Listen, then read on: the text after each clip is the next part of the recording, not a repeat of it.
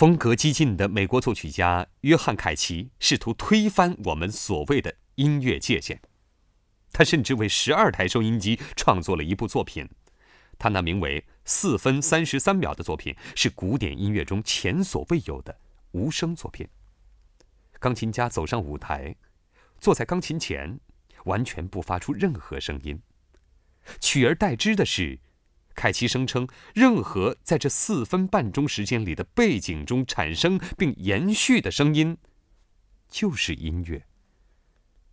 想象一下这演奏的场面，你在结束时会鼓掌吗？凯奇同样发展了被他称为特调钢琴的乐器。凯奇听过远东的音乐，特别是来自巴厘岛的音乐，而且他希望能够暗示出那样的音响世界。